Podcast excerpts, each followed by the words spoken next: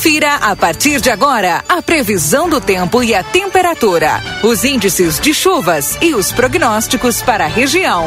E o Luiz Fernando já está conosco. Alô, Luiz Fernando, bom dia.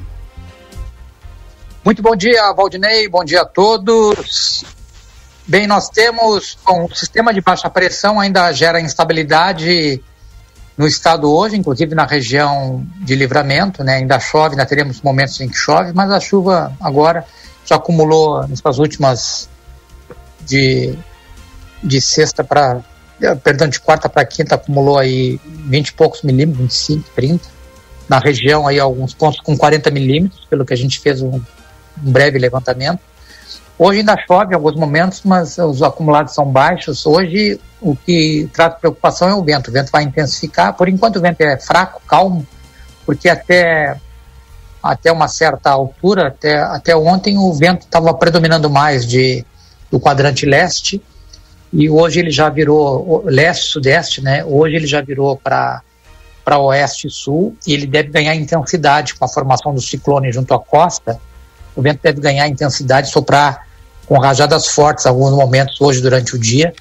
Agora, a circulação ciclônica, assim que o, o ciclone se formar e, e intensificar, é, aumenta bastante o vento, principalmente durante o período da tarde, tarde e noite, e deveremos ter o tempo até começando a melhorar em algumas áreas junto à fronteira com a Argentina. Talvez é, até livramento só comece hoje da tarde para a noite haver uma melhora das condições. Temperatura chegou a 14 graus nessa madrugada, né? Vai esse esse ar mais seco e frio que começa a ingressar pela fronteira com a Argentina, é, faz com que não suba muito a temperatura hoje, viu? Nós vamos ter uma máxima aí talvez ao redor dos é, dos 20 graus, talvez em alguns pontos nem chegue a 20 graus, alguns pontos talvez 18, 19 graus de, estamos com 14, 15 agora, é entre 18 e 20 as máximas hoje, e com a melhora do tempo e com o ingresso de ar frio aí da tarde para a noite, cai a temperatura para o período noturno. Tanto é que a mínima, a mínima deve ocorrer logo mais. A mínima de hoje ocorre na parte da noite, é quando nós teremos temperatura caindo abaixo dos 15 graus em toda a região. Já caiu agora nessa madrugada abaixo dos 15 graus, cai ainda mais para o período noturno. Algumas projeções estão colocando mínimas perto dos 10 graus logo mais à noite, entre 10 e 12, ali próximo da meia-noite. É, talvez algumas áreas do sul gaúcho já caiam abaixo dos 10 graus hoje à noite.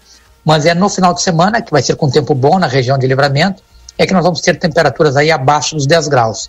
Tanto na madrugada de sábado quanto na madrugada de domingo.